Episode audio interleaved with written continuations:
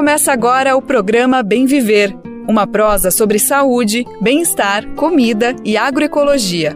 Produção Rádio Brasil de Fato.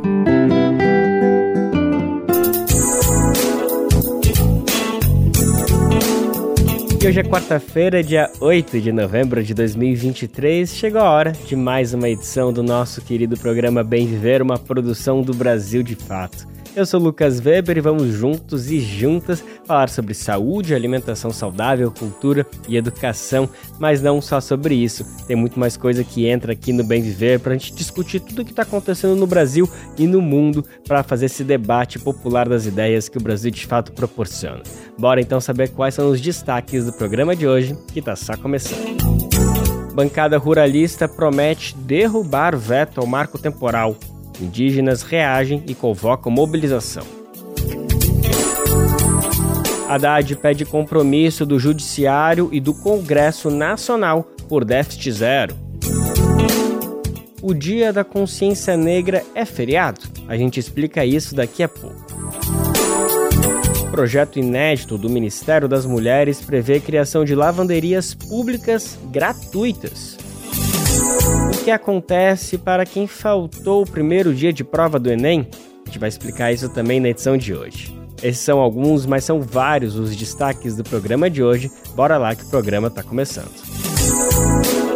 Bom, antes de falar sobre todas essas notícias, é sempre bom lembrar que o horário do nosso programa é de segunda a sexta-feira, a partir das 11 horas da manhã pela rádio e também pelas principais plataformas de podcast, no site do Rádio do Brasil de Fato, na aba Rádio e por meio das rádios parceiras.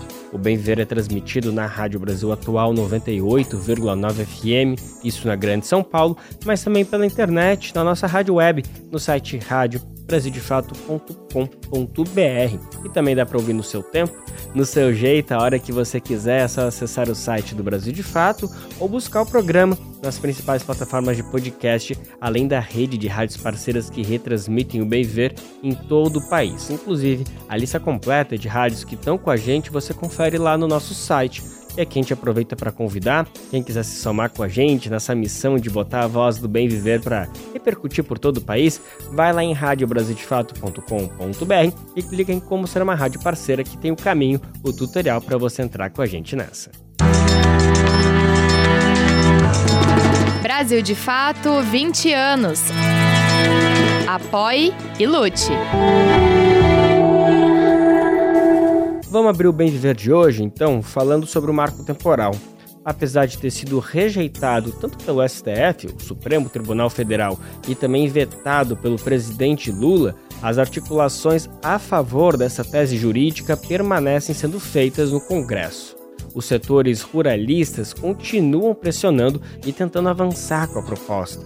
Na prática, significa utilizar um critério de tempo, no caso 1988, para validar as demarcações de terras indígenas.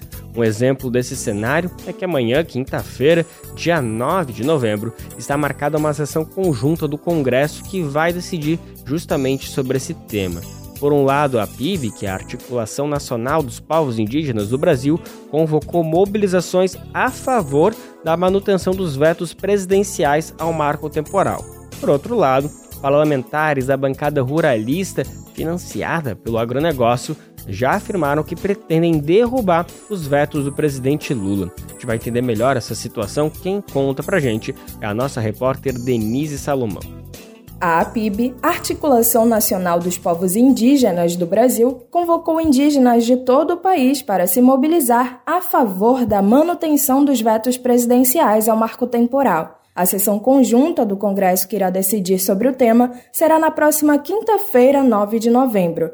O presidente Luiz Inácio Lula da Silva, do PT, vetou os pontos inconstitucionais do projeto de lei, entre eles o critério de tempo para validar demarcações, mas manteve alguns pontos considerados como retrocessos por indígenas e indigenistas, por permitirem a abertura de áreas indígenas ao agronegócio. A bancada ruralista, a mais poderosa do Congresso, quer ver os retrocessos nos direitos indígenas implementados de forma integral. Por isso, parlamentares financiados pelo agronegócio já afirmaram que pretendem derrubar os vetos presidenciais. O parlamentar Pedro Lupion, do PP do Paraná, presidente da FPA, a Frente Parlamentar Agropecuária, e nome oficial da bancada ruralista, disse ao Estadão que o governo fez a opção de enfrentar o Congresso e governar com o Supremo Tribunal Federal. Para derrubar os vetos presidenciais, a sessão conjunta do Legislativo terá que ter maioria absoluta, ou seja, pelo menos 257 votos dos deputados e 41 dos senadores. A tese ruralista foi aprovada com 283 votos na Câmara e 43 no Senado, mais do que o necessário para a derrubada dos vetos. Se nada mudar até o dia 9 de novembro, lideranças indígenas avaliam nos bastidores que os vetos serão derrubados, reinstituindo o marco temporal das terras indígenas, no qual só podem ser demarcadas terras ocupadas por indígenas na data da promulgação da Constituição Federal em 5 de outubro de 1988. Sabendo da pressão da bancada ruralista para derrubar os vetos, a APIB convocou uma mobilização nacional nas aldeias, cidades e redes sociais. O coordenador da APIB, Kleber Caripuna, afirmou que há uma estratégia de incidência de agendas de parlamentares para tentar vencer a questão e que os indígenas devem marcar presença nos protestos, fazer posicionamentos em atos e manifestações pela manutenção do veto. De Belém para a Rádio Brasil de Fato, com reportagem de Murilo Pajola. Locução: Denise Salomão.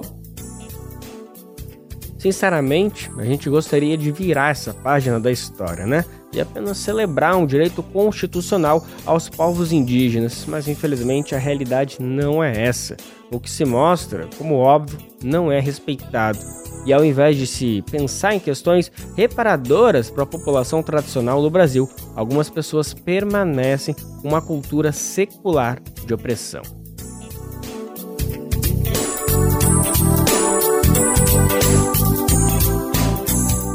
povos indígenas no Brasil sofrem há séculos por ações que surgiram pelo pensamento colonizador. A destruição da natureza e suas consequências é uma dessas situações. Por exemplo, as mudanças climáticas, a vida dos indígenas e de toda a população do planeta segue ameaçada. E apesar de viver em sintonia com as matas, os rios e os animais, os povos originários da Amazônia, por exemplo, estão sofrendo com a estiagem prolongada na região. Os números apontam os impactos para 113 mil indígenas, isso só na região norte do país. Para ter uma ideia, são mais de 1.500 aldeias com acesso fluvial prejudicado. Para amenizar a situação, o Ministério da Saúde criou um comitê de respostas a eventos extremos na saúde indígena.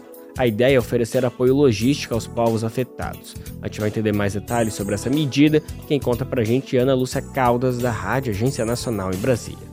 113 mil indígenas em 13 distritos sanitários especiais foram afetados até o momento pela seca histórica que atinge a região norte do país. São 1.511 aldeias com acesso fluvial prejudicado. O Ministério da Saúde criou um comitê de respostas a eventos extremos na saúde indígena para oferecer apoio logístico, como a ampliação de contratos de horas voo aos locais inacessíveis, além de cestas básicas, equipes de combate a incêndio, ações para recuperar a navegabilidade dos rios e antecipação de benefícios sociais. Serão repassados ainda mais de 8 milhões de reais pelo Programa de Aquisição de Alimentos para compras de produtos de agricultura familiar nos municípios em situação de calamidade pública ou emergência.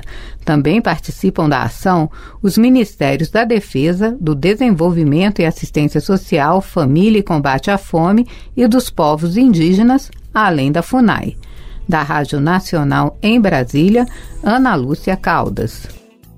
Lembrando aqui que esse pensamento colonizador nas terras indígenas impacta em situações de longo prazo, como por exemplo as mudanças climáticas que a gente estava falando agora, mas também em questões que são instantâneas. Dessa forma, muitos povos sofrem com a invasão de suas terras, como é o caso do garimpo legal, a perseguição étnica e a cobiça de grileiros, entre outros casos. Qual foi a última vez que você ajudou a salvar uma vida? Nájila Lima, do Hemocentro do Ceará, tem um recado para você. Todo dia é dia de doar sangue. E não espere você conhecer alguém para exercer esse gesto de solidariedade. Existem muitas Marias, José, que precisam de sangue. E a gente não precisa conhecer para ajudar a salvar, a reescrever a vida dessas pessoas. Tome uma atitude e salve vidas. Doe sangue. Uma parceria Rádio Senado. A gente vai trazer um assunto agora que, bom, é focado mais para a cidade de São Paulo e região metropolitana, mas sem dúvida é um debate que trata de algo nacional, que é o fornecimento de energia elétrica. Pois é, na sexta-feira teve um vendaval aqui na cidade de São Paulo que derrubou centenas de árvores, o que causou a queda de fios de energia, algo que acontece, né? Ainda mais com um fenômeno climático tão adverso que foi esse vendaval de sexta-feira. Mas até hoje tem famílias ainda sem energia. Só para ter uma ideia, na terça-feira, quatro dias depois do vento, eram mais de 200 mil casas afetadas, algo em torno de 500 ou 600 mil pessoas sem luz, isso só na cidade de São Paulo. E aí, de quem que é a responsabilidade? É do Estado, da cidade ou da Enel, que é a empresa privada responsável pela distribuição de energia? Para entender melhor esse assunto, para pôr todos os pingos nos is, o nosso repórter Vinícius Conchinski conversou com Ícaro Chaves. Ele é engenheiro eletricista, foi dirigente sindical e é ex-empregado da Eletrobras. Vamos conferir agora a conversa dos dois. Ícaro, obrigado por estar aqui, é, por atender nosso convite. E aí eu já jogo essa primeira pergunta para você. O que, que aconteceu em São Paulo e por que desde sexta-feira ainda há centenas ou milhares de casas e empresas em São Paulo sem energia elétrica? prazer estar aqui com vocês. É, olha só, a gente tem aí uma somatória de fatores, né? Primeiro, o fator desencadeante, que é um fator climático. Então, evidentemente que você tem o setor elétrico, ele grande parte do sistema é, da rede elétrica, ela é uma rede aérea, né? E aí ela está sujeita às intempéries, seja raios, né?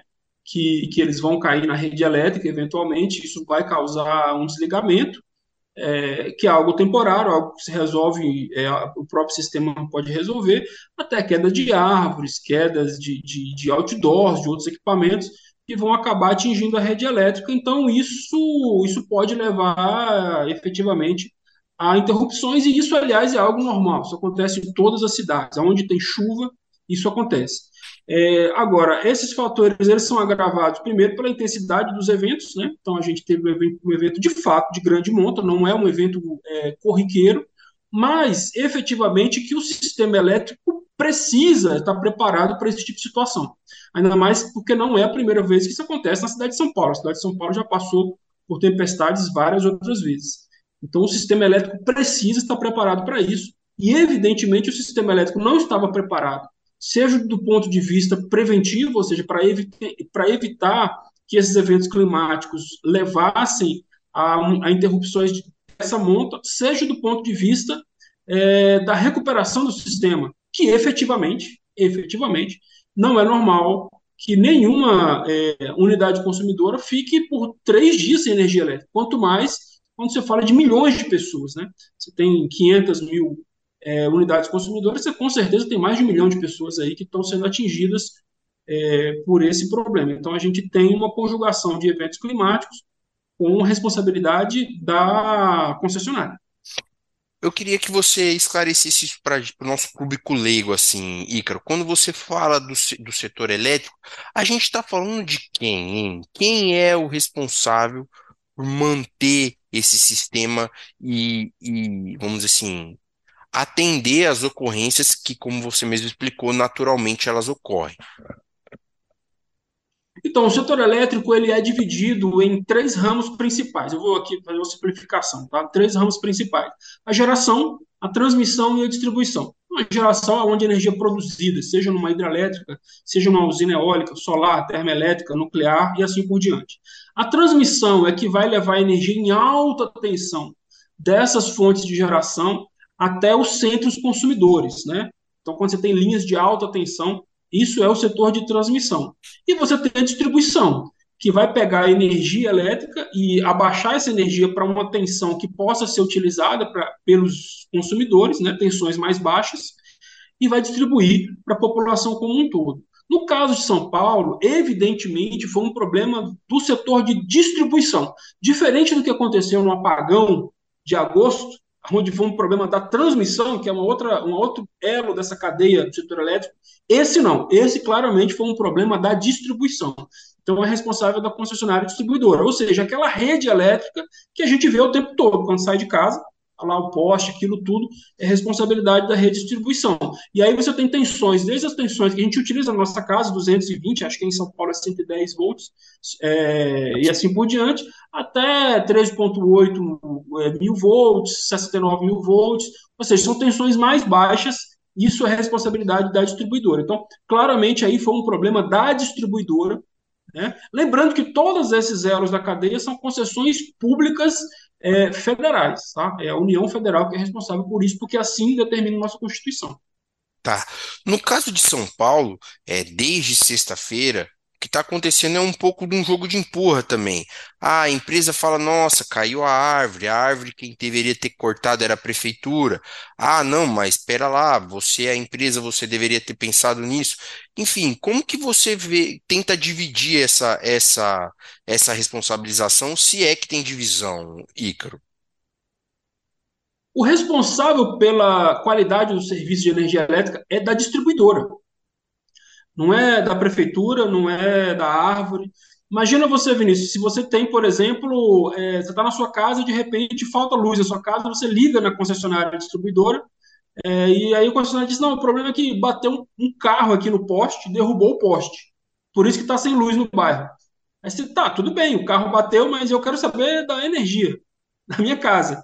Aí você vai correr atrás de quem? Do cara que bateu o carro? Não. Então a responsabilidade objetiva pela qualidade do serviço é da distribuidora. Então, se houve um problema de queda de árvores e árvores caem, esse é, é, a responsabilidade por prevenir que isso tivesse acontecido, seja implantando redes subterrâneas, que é um investimento mais alto, seja cuidando da poda dessas árvores, a responsabilidade é da distribuidora.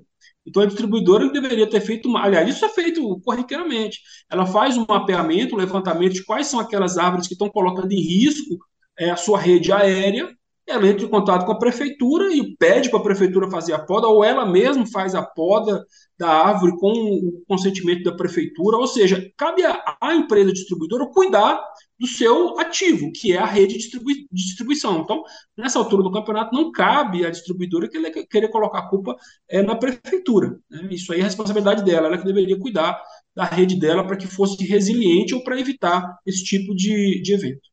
E por que que a gente está lidando com um problema assim, Ícaro? Falta funcionário da, da, da distribuidora para fazer a poda de árvore, falta funcionário para acertar os fios quando eles eventualmente se rompem por uma queda, por um acidente. O que está acontecendo que, que faz com que a cidade de São Paulo esteja hoje, de certa forma, refém dessa situação? Primeiro, Vinícius, você precisa saber que isso não é um problema de São Paulo, isso é um problema do Brasil. Tá? É, a repercussão toda que existe agora é porque é em São Paulo. Vamos lembrar que é, em 2021 um estado inteiro ficou sem energia por 21 dias. Foi o estado do Amapá. O estado do Amapá inteiro ficou 21 dias sem energia elétrica por, por falha em uma empresa de transmissão de energia.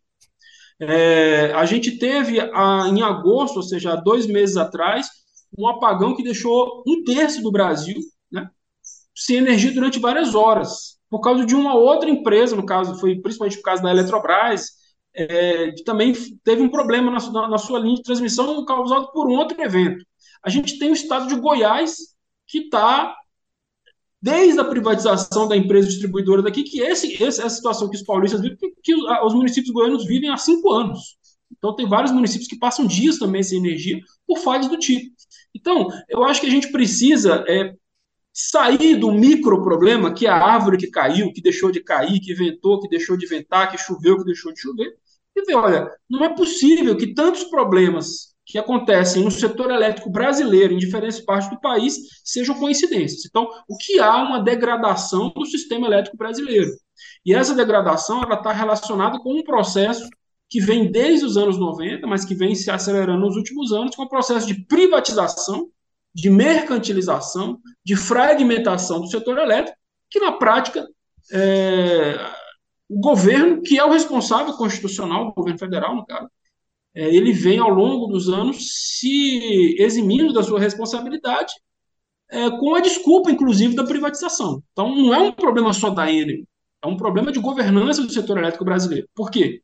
Porque essa busca pelo lucro num setor que é um setor que é monopólio natural, que é um setor vital para a população, que é um produto essencial, um serviço essencial para as pessoas, esse tipo de serviço não pode ser visto como um serviço qualquer, fonte de lucro, não é como o negócio de fabricação de cerveja, de refrigerante ou de qualquer outra coisa.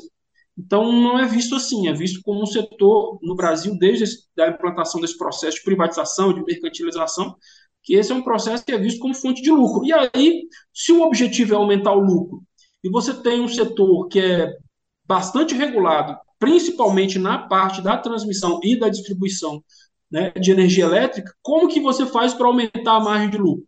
Né? Aumenta a margem de lucro reduzindo custos. E qual é o principal custo gerenciável? É o custo de pessoal. Então, certamente, a questão da falta de investimentos, das demissões em massa que tem sido feita no setor elétrico, da falta de preocupação com a manutenção do setor, né, dos ativos, para reduzir os custos, está relacionado com esse, é, essa falência do setor elétrico brasileiro como um todo. Tá? O caso de São Paulo é só mais um caso. Certo. Você estava explicando que o governo federal ele é o, o, responsável constitucional por esse serviço e ele delega em forma de concessões. Como ele acompanha isso? É, essa fiscalização ela é eficiente hoje? Bom, é só ver o que está acontecendo, né? Se fosse eficiente, não estava acontecendo isso.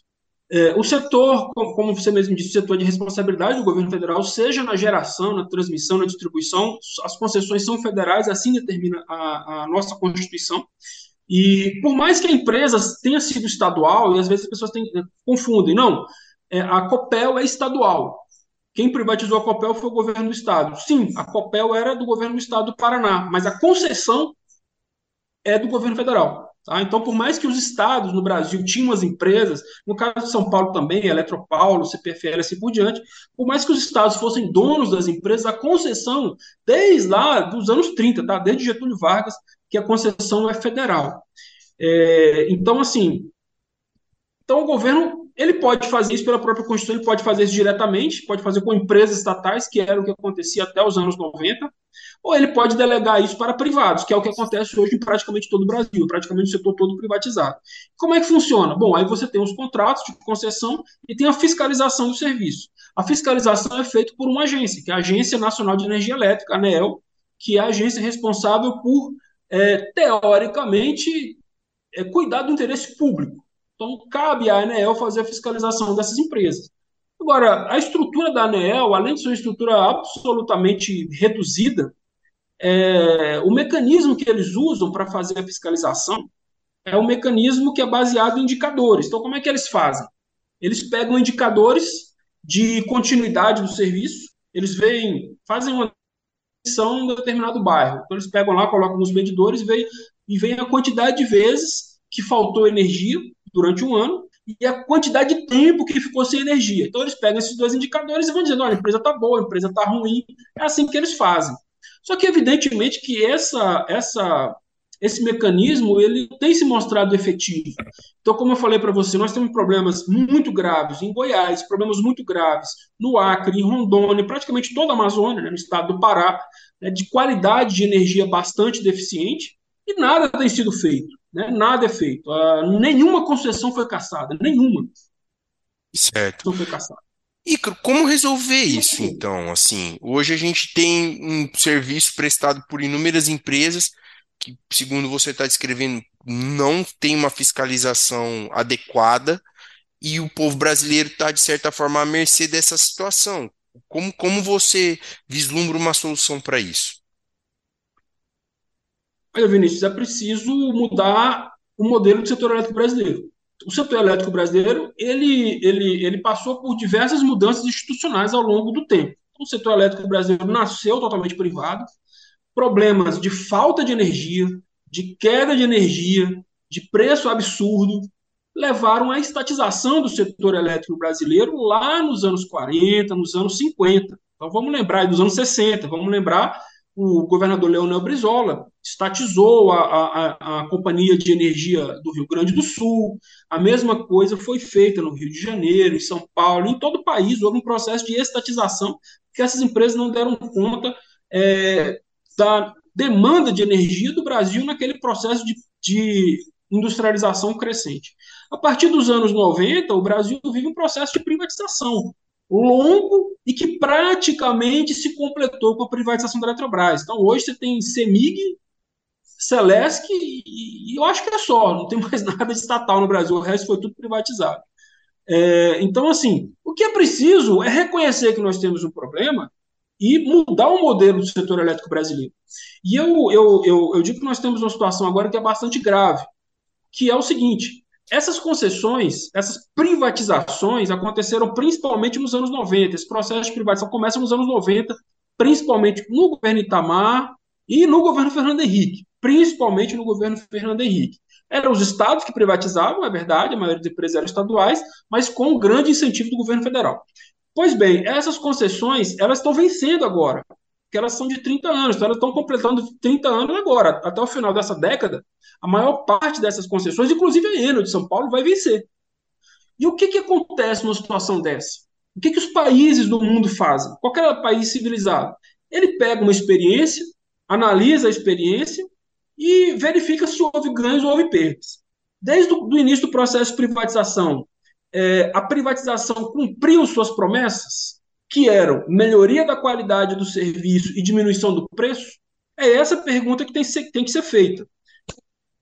Os dados e os números mostram que não. Mostram que a conta de energia do Brasil ficou cada vez mais cara. Hoje o Brasil paga uma das, das contas de energia mais caras do mundo, mesmo produzindo energia barata, e a gente está vendo é, crises quase que humanitárias, né? como acontece no Amapá, como acontece em Goiás e como está acontecendo agora em São Paulo. Como eu disse, São Paulo é só um exemplo né, do que tem acontecido no Brasil. E daí nós não tiramos nenhuma lição. Tanto é que o governo federal, nesse exato momento, está propondo o quê? O próprio TCU, Tribunal de Contas da União, questionou o governo federal, fez o seguinte questionamento. As concessões de energia elétrica vão começar a vencer a partir de 2024. Se eu não me engano, a primeira a vencer é do Espírito Santo. Foi a primeira a ser privatizada. O que, que você, governo federal, vai fazer com essas concessões? Você precisa tomar uma, uma, uma decisão. E qual é a proposta que está circulando hoje? Isso ainda não é oficial, mas é, já tem se discutido amplamente na mídia especializada a renovação das concessões. Simples assim, nem nenhuma nenhuma nova um novo leilão para escolher novas empresas. É simplesmente renovar as concessões é, com alguma outro, é, uma outra contrapartida que o governo vai pedir para essa empresa, um tipo de esmola, tipo doar não sei quantas geladeiras, que é o que está sendo ventilado aí é, no, na mídia especializada. Mas não há nenhuma discussão sobre se a privatização foi eficiente ou não. O que aconteceu na Alemanha? Por exemplo, na Alemanha houve um processo de privatização nos anos 90. É, o setor elétrico alemão ele é muito municipalizado, tá? Então você tem muitas distribuidoras municipais. É, essas distribuidoras foram vendidas. As concessões lá são 20 anos, né, um prazo menor. E quando as concessões começaram a vencer, os governos desses municípios alemães retomaram, falou, olha, bacana, teve a privatização, não foi legal, não foi uma boa experiência, é, vamos devolver aqui para o povo da, da cidade, vamos restatizar. Foi uma restatização, digamos assim, sem traumas, porque não houve uma intervenção. Venceu a concessão, devolve para o governo. Isso não está sendo discutido, isso não está sendo colocado. Então, efetivamente, é, esse caso de São Paulo tende a ser mais um episódio é, sem nenhuma consequência prática. Bem, Ícaro, obrigado pelo seu tempo. A gente conversou aqui com Ícaro Chaves, engenheiro eletricista, ex-funcionário da Eletrobras e ex-diretor de Movimento Sindical Brasileiro, que falou aqui sobre a situação de São Paulo. Ícaro, obrigado pelo seu tempo. Foi um prazer falar contigo. Valeu, Vinícius. Obrigado, viu? A Enel informou que os técnicos da companhia seguem trabalhando 24 horas por dia para agilizar os atendimentos e restabelecer o serviço. A companhia declarou que priorizou os casos mais críticos, como serviços essenciais e a conexão das escolas onde seriam aplicadas as provas do Enem, que aconteceu no último final de semana. A ANEL, que é a Agência Nacional de Energia Elétrica, anunciou que, junto com o Ministério de Minas e Energia, tem monitorado os impactos provocados pelas fortes chuvas no fornecimento de energia elétrica. A agência também solicitou que o fornecimento para as regiões afetadas seja restabelecido com a maior brevidade possível. Nessa semana, o ministro da Fazenda, Fernando Haddad, pediu um compromisso do Judiciário e também do Legislativo, um equilíbrio fiscal para o próximo ano. E o que isso significa? A pasta pretende igualar gastos e despesas. Na palavra de Haddad, o governo deve buscar o chamado déficit zero das contas públicas, uma expressão que está circulando muito por aí e a gente não entende bolhufas do que, que significa, né? Por outro lado, muitos economistas acham que o objetivo é pouco realista. Já o presidente Lula afirmou que a meta dificilmente vai ser cumprida. Vamos entender melhor o que, que significa déficit zero, que pessoas estão envolvidas nessa disputa? Quem vai contar pra gente é a nossa repórter Denise Salomão. A declaração do presidente Luiz Inácio Lula da Silva, do PT, sobre as dificuldades do governo para zerar o déficit fiscal da União já em 2024 abriu um debate sobre a meta. O ministro da Fazenda, Fernando Haddad, grande fiador da promessa, insiste em persegui-la. Enquanto isso, economistas e gente do próprio executivo veem o objetivo como impraticável e discutem o que fazer diante desse cenário. A meta do déficit fiscal zero está incluída na proposta de orçamento para 2024 encaminhada pela União ao Congresso Nacional. Porém, só foi formalizada no PLDO, Projeto de Lei de Diretrizes Orçamentárias, que sequer começou a ser debatido pelos parlamentares. Isso significa que a meta ainda não está registrada em lei, até porque a Lei de Diretrizes Orçamentárias do ano que vem ainda não existe. Assim, ela pode ser alterada mais facilmente, já que não há a necessidade de uma mudança na legislação. A primeira alternativa do governo para tratar do déficit fiscal é enviar uma mensagem ao Congresso Nacional alterando o PLDO encaminhado à casa meses antes. O problema é que a revisão da meta fiscal meses depois da sua proposição poderia passar uma mensagem de descompromisso ou incompetência do Ministério. Levando isso em conta, a segunda alternativa do governo é deixar para que congressistas revejam a meta. O PLDO, assim como outros projetos de lei, passa pela avaliação e recebe sugestões de deputados e senadores. Eles também podem propor mudanças em seu texto. Uma delas poderia rever a meta fiscal, adequando ao cenário mais atual. Haddad, por hora, reluta em aceitar a mudança na meta fiscal. Após Lula admitir dificuldades em cumpri-la, ele concedeu uma entrevista coletiva e ratificou que vai perseguir o equilíbrio entre gastos e despesas. Para alcançar a meta, Haddad afirmou que primeiro vai buscar convencer líderes do Congresso da importância da aprovação de projetos sobre arrecadação já encaminhados pelo governo. E depois vai tentar convencer o próprio governo a antecipar o envio de projetos pensados para 2024, para que eles surtam efeitos o quanto antes e reforcem o caixa da União. O descumprimento da meta fiscal em 2024 tende a comprometer investimentos em 2025. Isso porque o próprio governo incluiu na lei do novo arcabouço fiscal uma punição para ele mesmo caso as metas estabelecidas para as contas públicas não sejam cumpridas. O arcabouço determina que o gasto público pode crescer no máximo 70% do crescimento da arrecadação anualmente, mas isso só se as contas estiverem equilibradas. Caso as metas fiscais não sejam cumpridas, esse percentual cai para 50%. De Belém para a Rádio Brasil de Fato, com reportagem de Vinícius Konchinski. Locução: Denise Salomão. Racismo em pauta. É comum a gente ouvir a expressão cabelo ruim quando alguém se refere ao cabelo afro, devido à sua textura crespa. A ideia vem da cultura de que bom é ter cabelo liso, mas além de equivocado, esse é um termo muito racista que prejudica a autoafirmação da estética negra. Em vez de cabelo ruim, fale cabelo crespo ou cacheado. Racismo em pauta. Uma campanha Senado Federal. Neste mês de novembro, temos o Dia da Consciência Negra, 20 de novembro, que cai numa segunda-feira, uma data importante, fundamental para muitas manifestações e reflexões antirracistas também. Mas afinal, a data é feriado ou não? Vamos entender isso? Quem explica pra gente, quem tá de volta aqui no Bem Viver, é Denise Salomão. Desde 2003, o dia 20 de novembro é oficialmente o Dia da Consciência Negra no país. A data que marca o aniversário de morte do líder quilombola Zumbi dos Palmares, assassinado na mesma data em 1695, não é feriado nacional, mas em algumas partes do país há legislações específicas que transformaram a data em feriado estadual ou municipal. O caso mais recente de lei sobre o tema foi em São Paulo, onde no último mês de setembro, uma lei definiu que a data é feriado estadual. Antes, o 20 de novembro era feriado municipal na capital e em outras cidades do estado. Agora vale para todos os municípios paulistas. Além de São Paulo, o dia 20 de novembro é feriado em todos os municípios dos estados de Alagoas, Amapá, Mato Grosso e Rio de Janeiro. No Distrito Federal é decretado ponto facultativo e as repartições públicas distritais não funcionam. Em algumas cidades, o Dia da Consciência Negra é feriado municipal, embora não haja legislação estadual sobre o tema. É o caso, por exemplo, de Manaus, Camaçari, Guarapari, Corumbá, Contagem, Uberaba e Boa Vista.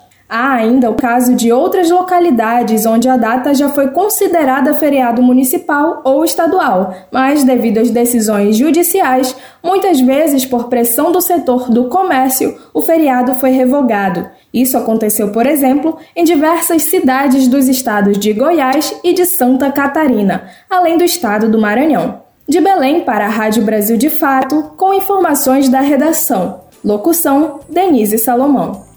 O 20 de novembro foi definido como o Dia da Consciência Negra no Brasil por uma lei federal de 2011. A proposta foi idealizada na década de 70 pelo pesquisador gaúcho Oliveira Silveira e pelo grupo Palmares de Porto Alegre. O tema da redação do Enem nesse ano repercutiu por conta de uma realidade que atinge o país: a invisibilidade do trabalho das mulheres. Só para ter uma ideia, as mulheres dedicam cerca de 21 horas semanais aos afazeres domésticos e cuidados de pessoas. Para esse mesmo período, 7 dias, os homens dedicam 10 horas a menos, ou seja, 11 horas por semana. Esse dado está na PNAD de 2022, é Pesquisa Nacional por Amostra de Domicílio elaborada pelo IBGE. Nesse sentido, o Ministério das Mulheres apresentou um dos muitos passos necessários e urgentes para tentar diminuir os impactos dessa realidade. Além de gênero, a gente sabe que existem recortes sociais e raciais nesse aspecto. A pasta lançou então um projeto que prevê a criação de lavanderias públicas gratuitas Prefeituras e governos estaduais têm até o dia 15 de novembro para apresentar propostas para a instalação de máquinas de lavar abertas para toda a população. Vamos entender melhor como essa medida vai funcionar? Quem conta para a gente é Denise Salomão.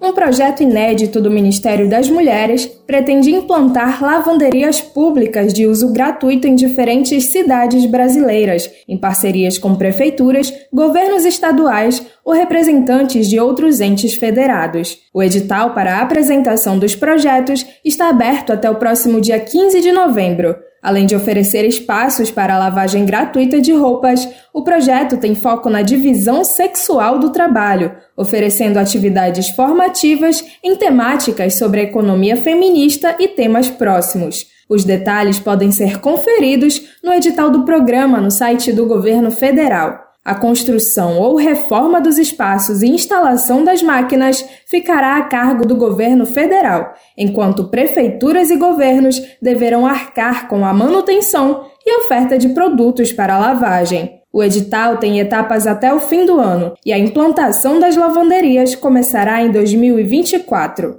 Neste primeiro edital, o projeto é considerado piloto. O orçamento previsto de 2 milhões e 600 mil deve ser suficiente para construir de 5 a 6 lavanderias em diferentes estados do país. Ao Brasil de Fato, a secretária nacional de Autonomia Econômica e Política de Cuidados do Ministério das Mulheres, Rosane da Silva, disse que o objetivo é buscar mais recursos do orçamento para ampliar a iniciativa no próximo ano. A gente acredita que a gente vai mostrar para a sociedade brasileira de que esse é um instrumento importante, que esse é um instrumento que, além de liberar o tempo das mulheres também vai ser um instrumento que vai diminuir o custo de vida das famílias. Quem sabe que hoje manter uma máquina em casa não é tão, tão barato, né? Porque tem todo o consumo da energia, tudo mais. Que a gente tem avançado bastante, mas máquinas com tecnologia mais avançada, elas acabam sendo mais caras no mercado, elas também têm um consumo de energia maior. O projeto surgiu a partir de uma discussão com representantes de dezenas de organizações, em iniciativa coordenada pelo próprio Ministério das Mulheres e pelo Ministério do Desenvolvimento Social e Assistência Social, Família e Combate à Fome, para a elaboração de uma política nacional de cuidados. O tema do trabalho de cuidado, que ganhou espaço no debate público após ser escolhido como tema da redação do Enem, é alvo de discussão dentro de diferentes instâncias do governo. E depois do tema do Enem, da redação, esse tema de fato ganhou um, uma visibilidade bem importante na sociedade brasileira e a gente acredita que sim, o Enem, a educação, com certeza é um pilar importante para a gente discutir o que são as relações, é, o que é a divisão sexual do trabalho e a necessidade da gente, de fato, ter esse debate público com a sociedade brasileira de que os dados, as pesquisas, é, as matérias que têm saído mostram quantas mulheres estão sobrecarregadas. A secretária explica que já há experiências pontuais de lavanderias públicas pelo país, mas que muitas vezes há cobrança pela utilização do espaço. A proposta desta vez é que o poder público ofereça tudo gratuitamente, inclusive os produtos como sabão e amaciante. E mais que isso, fazer com que as lavanderias sejam espaços coletivos usados não apenas por mulheres. Como explica a secretária? A nossa ideia, inclusive, é incentivar que os homens também possam usar esse espaço público como forma da gente dividir as responsabilidades familiares, né, as tarefas domésticas. Então, que os homens também se responsabilizem pelo cuidado da roupa da família e que este seja um, um instrumento de fato de uso público sem nenhum custo para quem estiver usando o instrumento. De Belém para a Rádio Brasil de Fato, com reportagem de Felipe Bentes. Locução: Denise Salomão. Essa medida mexe na prática em uma atividade que quase sempre é colocada para as mulheres, né? Mas a gente destaca também a importância de se mexer na cultura que alimenta esse desequilíbrio nas demandas de atividades e também na invisibilidade. É necessário apoiar o que está na prática sem abrir mão de estimular consciência e combater explorações. Olha só, atenção para esses números aqui, ó. De acordo com uma pesquisa, quase metade dos homens acima de 40 anos não fazem exames de rotina. Que vergonha eu tenho de falar isso, gente. O preconceito é preocupante, principalmente considerando, por exemplo, os preconceitos que envolvem os exames de câncer de próstata. Além disso, a quantidade de entrevistados que vivem uma vida sedentária também se apresenta como um fator de risco. A gente vai saber mais detalhes. Quem conta pra gente é Solimar Luz, da Rádio Nacional do Rio de Janeiro. Um levantamento da Sociedade Brasileira de Urologia revela que quase metade dos homens acima de 40 anos não costumam realizar consultas de rotina e só vão ao médico quando sentem alguma coisa. Entre os que utilizam o Sistema Único de Saúde, a proporção sobe para 58%. O Novembro Azul chega mais uma vez para lembrar sobre os riscos de uma das doenças mais graves que acontecem aos homens, o câncer de próstata, um assunto que ainda esbarra no preconceito e na falta de informação. Esse tipo de câncer é uma das doenças urológicas que mais assustam ao lado da impotência sexual. No entanto, um a cada sete homens responderam ter medo de fazer o exame de toque retal. Além disso, enquanto 75% dos entrevistados afirmaram conhecer a doença, 85 disseram não saber quais os seus sintomas. Alfredo Canalini, presidente da Sociedade Brasileira de Urologia, avalia que os números são preocupantes e ressalta a importância do diagnóstico precoce, não só do câncer, mas também de outras doenças. O homem ainda não se conscientizou sobre a importância de cuidar bem do seu organismo, de fazer os exames necessários. Então, no momento em que você tem uma falta de diagnóstico de doenças silenciosas, como, por exemplo, câncer de próstata, hipertensão, diabetes, insuficiência renal, faz com que o homem só saiba que está doente quando ele começa a sentir alguma coisa. Então, falando sobre câncer de próstata, se o homem é procurar o médico somente quando ele começar a sentir sintomas, a chance dele já ter uma doença avançada, sem possibilidade de cura, é superior a 90%. De acordo com o especialista, as mulheres têm uma rotina de cuidar da saúde desde pequenas. Um exemplo que deve ser seguido também por eles. Às vezes as pessoas falam muito assim, ah, mas quem procura acha. Tem quem procura acha e às vezes é bom achar, porque é, como as mulheres falam durante o, o movimento do Outubro Rosa em relação ao câncer de mama, por exemplo, é que quem procura cura. Quer dizer, você procurando, você tendo diagnóstico, você podendo começar a tratar mais cedo, você pode ficar curado da doença, no caso do câncer de mama. E é, é a mesma coisa para o câncer de próstata. A pesquisa também apontou que um quarto dos entrevistados reconhecem que são sedentários, e este foi o problema de saúde mais citado. Da Rádio Nacional, no Rio de Janeiro, Solimar Luz a gente aproveita aqui para destacar que o Brasil é o único país da América Latina com uma política de saúde específica para a população masculina. A gente está falando da Política Nacional de Atenção Integral à Saúde do Homem. O objetivo da política é promover a melhoria das condições de saúde da população masculina brasileira, contribuindo de modo efetivo para a redução da morbidade e da mortalidade. A política também busca reconhecer e respeitar as diversas manifestações da masculinidade. Para alcançar esse objetivo, a PNAES deve ser desenvolvida a partir de cinco eixos temáticos. São eles: acesso e acolhimento, saúde sexual e saúde reprodutiva, paternidade e cuidado, doenças prevalentes na população masculina, além de prevenção de violências e acidentes. Quer saber onde encontrar livros bons, baratos e com conteúdos que te ajudam a entender a situação atual do Brasil e do mundo? Na Expressão Popular. Lá você encontra obras sobre marxismo, agroecologia, educação popular, literatura e muito mais. Com os livros da Expressão Popular, você se fortalece para a batalha das ideias e para a construção de um mundo melhor. Para saber mais sobre o acervo dessa editora popular, acesse o site expressãopopular.com.br ou faça uma visita à livraria livraria, na Rua Abolição 201, próximo ao metrô Anhangabaú, em São Paulo. Editora Expressão Popular. Afinal, o que fazer com os militares? Oh, pergunta polêmica, né?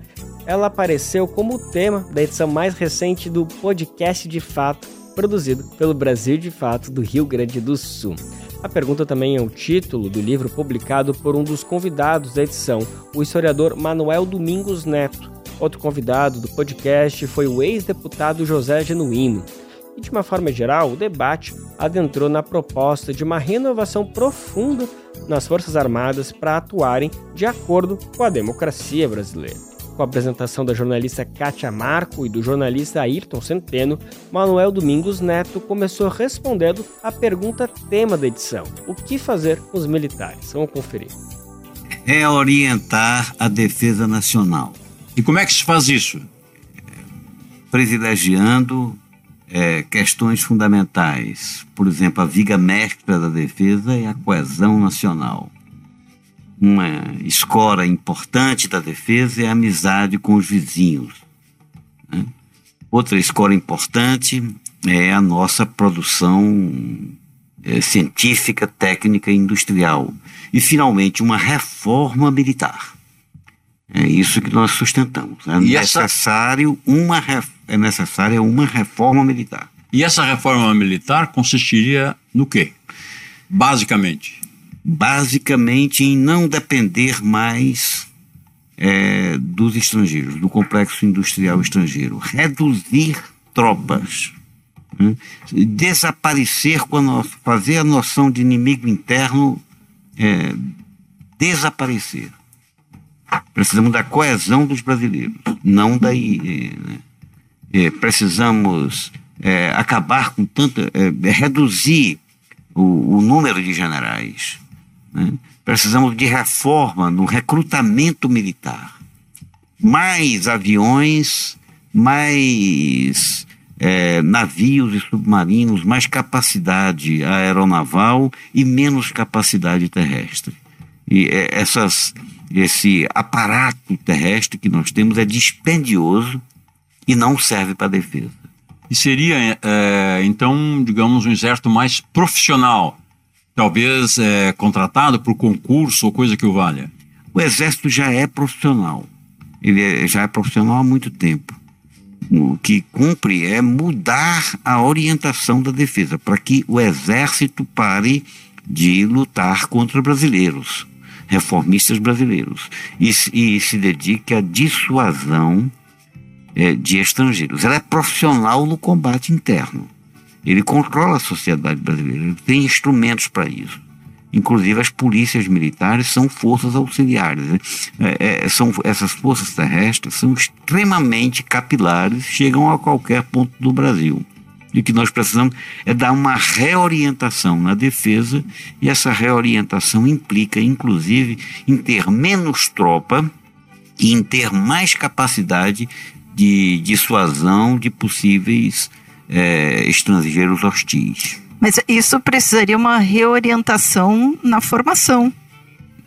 Falar essa questão do inimigo interno, né? É, todos perguntam é, acerca de formação. Mas a, a formação, a responsabilidade é essencialmente dos comandantes. Os comandantes é que precisam ser orientados pelo Estado Nacional de sorte a mudar o seu, os seus objetivos é, estratégicos e táticos. A gente vai ouvir agora mais um dos muitos depoimentos bem bacanas do podcast de fato. José Genuíno foi perguntado sobre o uso das Forças Armadas na perspectiva do chamado inimigo interno.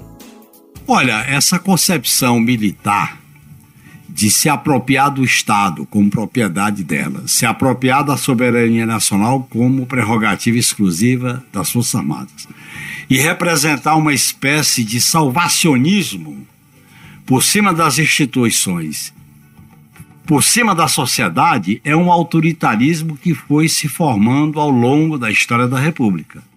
E esse autoritarismo se baseia na ideia de que o povo é inferior, o povo é incapaz, os preconceitos em relação à população negra, em relação à população pobre, em relação às mulheres, em relação à população dos povos originários, preconceito em relação à esquerda, em relação aos movimentos sociais, produziu um conceito de inimigo interno. Inimigo interno é guerra, que vem da Escola Superior de Guerra, do conceito de poder nacional e de objetivos nacionais permanentes, como se as Forças Armadas se autodefinisse como protagonistas desses objetivos. Quem define os objetivos das Forças Armadas eh, são as instituições democráticas. A Constituição, que está fazendo 35 anos esta semana, ela define claramente no artigo 1, 2, 3 e 4 os fundamentos do Estado, os elementos programáticos da relação do Estado com outros Estados e isso que o Manuel Domingo falou dos valores de uma sociedade solidária, de oportunidade, sem preconceito, sem violência.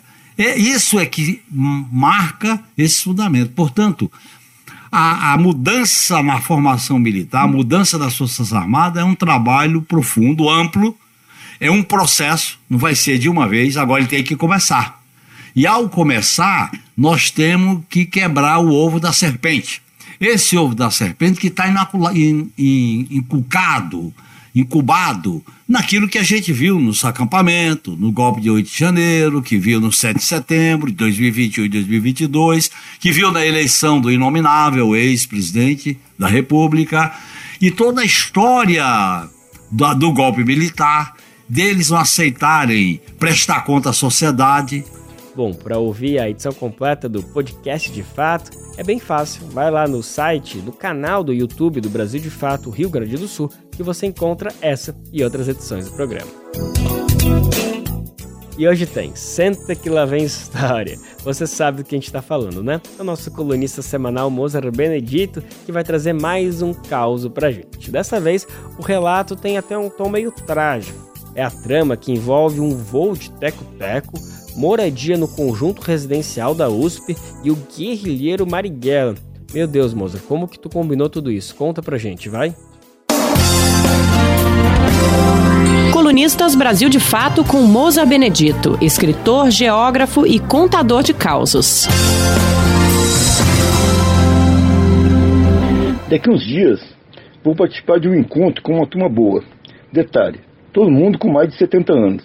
São mais de 200, pelo que sei até agora. O que nos une são todos ex-moradores, claro, ex-moradoras também, do conjunto residencial da USP, o CRUSP, entre os anos de 1963 e 68. Na madrugada de 17 de dezembro de 68, quatro dias depois que a ditadura decretou o ato institucional número 5, mais conhecido como AI-5, o CRUSP, com uns 1.300 moradores, foi invadido por militares e fomos levados para o presídio Tiradentes. Bom, antes de me mudar para o Cruz, eu morava num apartamento no centro de São Paulo. Um vizinho, o Férez, gostava de pilotar teco-tecos, aqueles aviões em que só cabe o piloto e um passageiro, e ele me chamou para uns voos e eu topei. Fomos para o Campo de Marte, aeroporto na zona norte de São Paulo, a sede do Aeroclube, num sábado de manhã e voamos por uma hora.